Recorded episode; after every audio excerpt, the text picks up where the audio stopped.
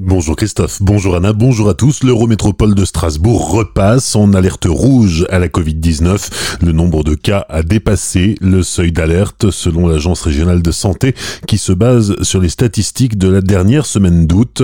Aujourd'hui, on dénombre 198 malades hospitalisés en Alsace. 6 nouveaux patients ont été pris en charge hier et 10 autres sont en réanimation.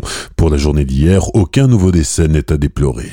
Une femme de 45 ans interpellée par la police hier matin à Célestat, elle est soupçonnée d'être l'auteur de deux appels malveillants à l'école Frebel.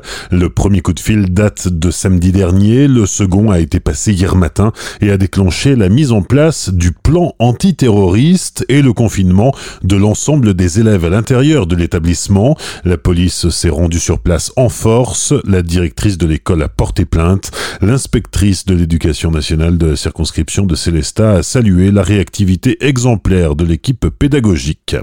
La tradition des marchés de Noël remise en cause par la crise sanitaire. Hier, la ville allemande de Cologne annonçait l'annulation de son marché de Noël. À Strasbourg, rien n'est encore décidé. À Colmar, la ville et l'office de tourisme ont fait savoir qu'ils feraient tout pour maintenir les six marchés de Noël organisés chaque année à travers la ville.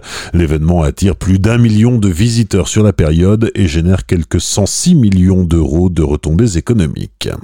Les 20 et 27 septembre prochains, les électeurs du canton de Colmar-Neuf-Brisac pourront retourner aux urnes pour les législatives partielles. On a appris hier que la candidature d'André Kornmann avait été invalidée par le tribunal administratif de Strasbourg. Les électeurs devront choisir entre huit binômes, dont celui emmené par l'écologiste Frédéric Hilbert, adjoint au maire de Colmar et tête de file de l'opposition. Comme à chaque fois que je, me suis présenté à des législatives, c'était pour défendre euh, les valeurs auxquelles je, je crois, et puis euh, voilà, pour faire fonctionner le jeu démocratique. Hein. Je pense que euh, déjà avoir une présence, ça serait déjà pas mal. Et après, il faut pas se leurrer, ce sont des élections qui sont partielles, qui sont très particulières. Il y a une majorité à l'Assemblée nationale hein, qui est là, qui changera pas, même s'il y a d'autres élections partielles, il y en a cinq, il me semble, hein, mais ça changera pas la, majorité euh, actuelle. Donc, on va pas faire un programme comme on, le fait habituellement au lendemain des, élections présidentielles. Mais en tout cas, ça, ça sera de porter quelques bah, les valeurs auxquelles je crois, et puis peut-être défendre euh, quelques, quelques dossiers aussi. Alors des dossiers locaux et des dossiers aussi. Euh, moi, je suis très attaché à ce qui s'est passé ça a été un petit peu éclipsé par, euh, par la crise du Covid, mais la, la, Convention citoyenne sur le climat qui a fait des propositions, Emmanuel Macron avait dit qu'il mettra en œuvre les propositions qui ont été faites et c'est quelque chose que j'aimerais suivre euh, de près. Des propos recueillis par Pablo Desmar. Retrouvez l'intégralité de cet entretien sur notre site azur-fm.com dans la rubrique Actualité régionale.